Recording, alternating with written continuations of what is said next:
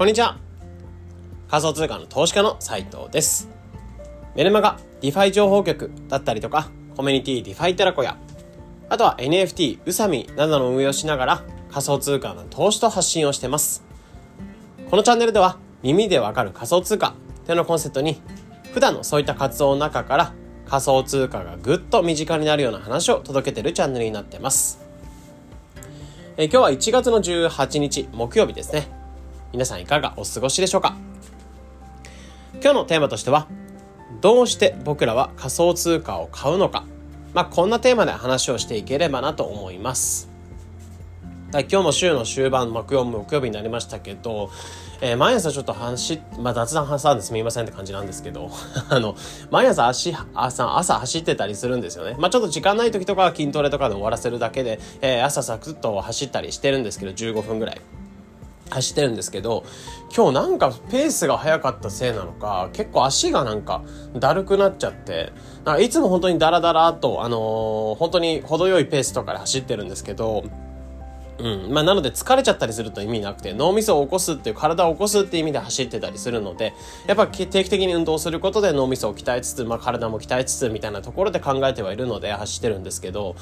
今日ちょっとあの角にかけすぎたせいなのか、まあ、足がちょっとだるくて、一日なんかぼーっとした日になりそうだなと思いますよね。なんか筋トレとか、まあ、ほんと結構過度にやってた時とかは、あのー、まあ、学生の時とか部活とかやってた頃、過度に筋肉、まあ、あの、痛めつけてた時はありあったんですけど、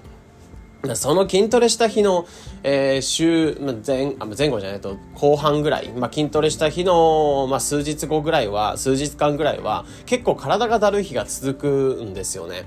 で、その感覚に多分近いかなと思っていて、多分この後体がちょっと筋肉痛になったりとか、足の修復にエネルギーを使うので、脳みその方にちょっとエネルギーがいかないなっていうことを考えると、まあ、若干ちょっと今日早く走りすぎたなってところを後悔してたりしますね。うん。まあ、いかせ今日ちょっと暖かい日なので、なんか寒くて、なんか凍えちゃうみたいな感じではないので、それもあったので結構ペースは進んじゃったと思うんですけど、なんかもう少し走る際には、あの、ペースを気をつけながら走ろうかなと思いますね。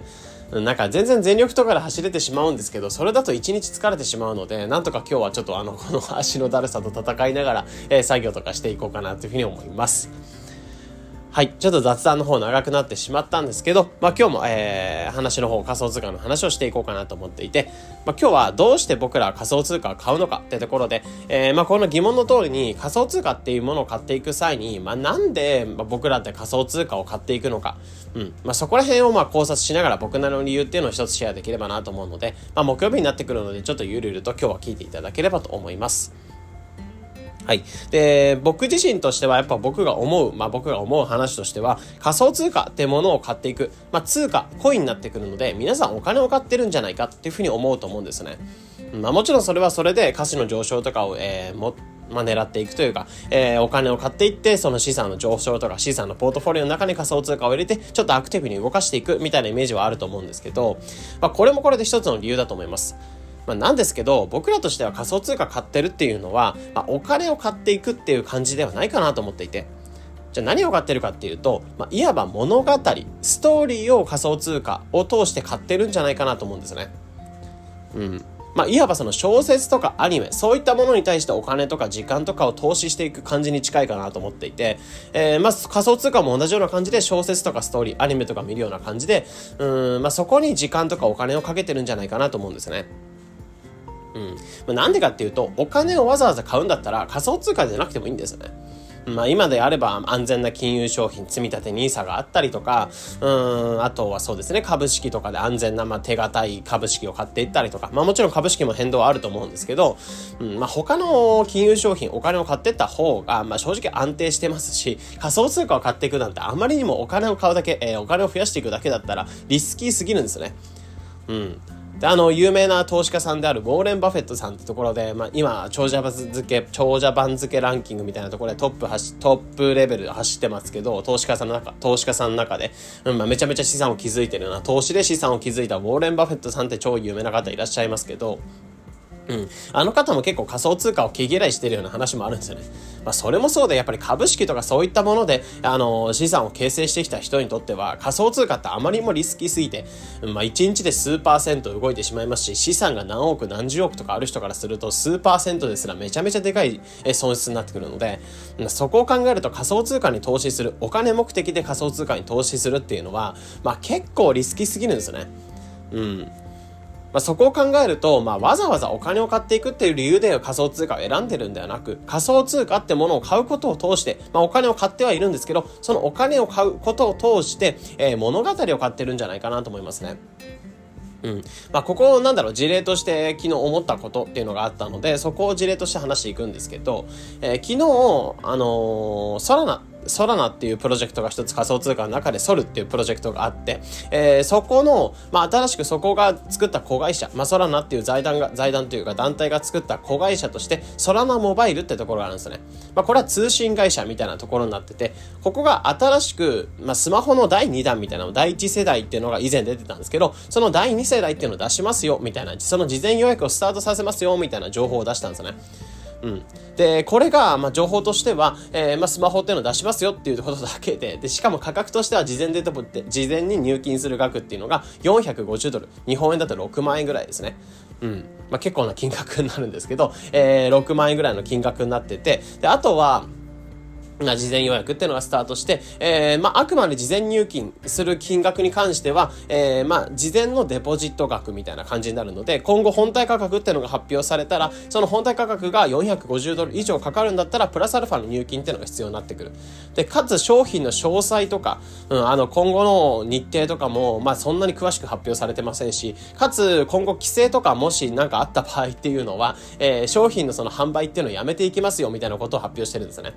うん。で、かつ、届くのがもし発表できたとして、届くのが、えー、届、まあ、日本でもし頼んだとしたら、1年後ぐらいにこの新しいスマートフォンっていうのが届くような形になってます。うん。で、こういった形でよく考えれば意味がわかんない買い物で、えー、例えば Apple とかが新製品、iPhone 新製品出しますってなったら、えー、チップがなんだらとか、えー、あの、周りのコーティングがこれだ、まあ、素材はこれで使ってるとか、えー、カメラの画素画素数がいくらとか、えー、iPhone からする、Apple からするとめちゃめちゃいろんな詳細っていうのを発表してくれて、で、それをまず、えー、世の中の人っていうのは解説したいとか、えー、その情報っていうのにワクワクしていく感じだと思うんですけど、えー、このソラナの、一方でそのソラナのスマホですね。ここに関しては情報が一切リークされてないで、ただただお金を入金してくれ状態で。うん。で、これを僕自身結局買っちゃったんですよね、昨日。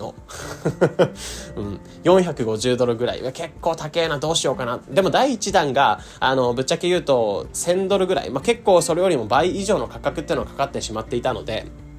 で、そっからすると半分ぐらいの価格でスマホがゲットできる可能性があるんだったらいいなと思ったのと、あとは第一弾のスマホ買った時に、あの、スマホを買った人向けに、ボンクっていうトークン、えー、仮想通貨がエアドロされた、まあ、給付金としてもらえたって感じで、まあ、その、最初に購入した金額以上のボンクの価値っていうのがもらえ、ボンクのトークンがもらえていたので、えー、かなりここの、なんだろう、結局買ったお金はもうチャラになったし、プラスアルファもなんか、えー、プラスアルファのお金になったよね、みたいなことになったんですよね。うん、っていう感じで、結構今回の新しいスマホと、スマホに関しても、まあ、買っておくことでこれから給付金とかそういったものにつながる、えプラスアルファの何かしらの恩恵につながるんじゃないかってところは期待された上で、え、ここのスマホっていうのが結構買われてるっていう感じなんですよね。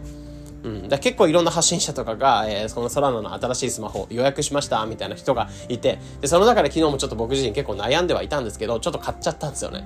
でもこれよく考えれば、まあ結構6万円ぐらいの買い物で割と高い買い物。で、かつ、これから金額として上がる可能性もありますし、商品の詳細とかも何も発表されてない。で、しかも、あのー、スマホ海外のものになってくるので、まあもちろん iPhone とかも海外ですけど、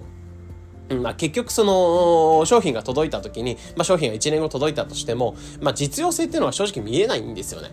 うん。だったらまあ iPhone っていうのを買ってった方が全然新しい iPhone っていうのを買ってった方がいいと思いますし、その MacBook とか他の Apple 製品とか買ってった方が全然いいんですけど、それでもソラナのその出してくる、まあスマホを悩んだ上で買ってしまったんですよね。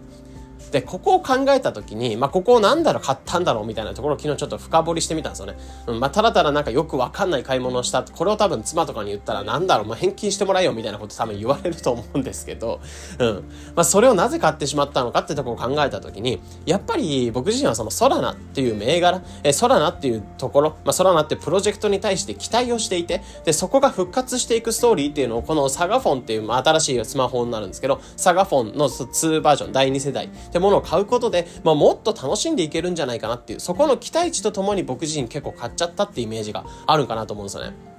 うん。で、ソラナっていうのは、えー、プロジェクト自体は2021年とか2020年ぐらいから、まあ、イーサリアムっていう、まあ、超有名なブロックチェーン、そこに、えー、まあ、イーサリアムキラーとして生まれたようなプロジェクトになってて、で、そこのイーサリアムキラーの中でもかなり、えー、頭飛び抜けて、えー、銘柄の価値とか、まあ、ソラナの価値自体も上がってったっていうところがあったんですよね。で、急騰レベルとしては100倍以上に銘柄の価値っていうのが上がったっていう過去があって、なんですけど、2020年、2年に入って、まあ、冬相場っていうのが到来して、あとはブロックチェーンが止まったりとか、あとは FTX っていうショックがあったことで相場がかなり下がっていった中で、この FTX っていう取引所、まあ、潰れたんですけど、その潰れた取引所っていうのが、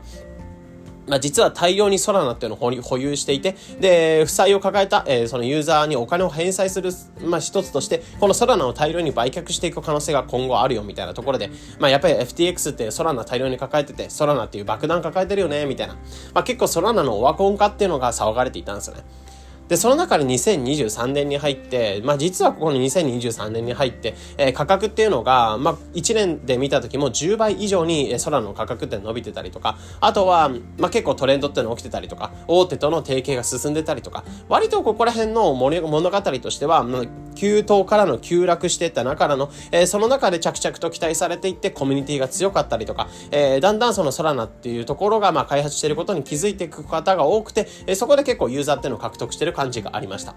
で、2024年に入ってもまだまだ新しい情報とか新しい朗報っていうのが流れているような形になっていて、まあこういった形で、まあなかなか仮想通貨の中でこんな一回急騰してって、急騰する銘柄あるんですけど、その急騰した後にまた急落していく。これはよくあるんですよ。で、その後また復活して、どんどんだんだんこう、え多くの方の興味を引いていって、で、さらにいろんな情報っていうのはポンポン流れてくる。こんななんか本当に山あり谷ありなストーリーっていうのストーリーを描くような、壮絶なストーリーを描くような銘柄っていうのは、まあなかなかないかなと思うんですよね。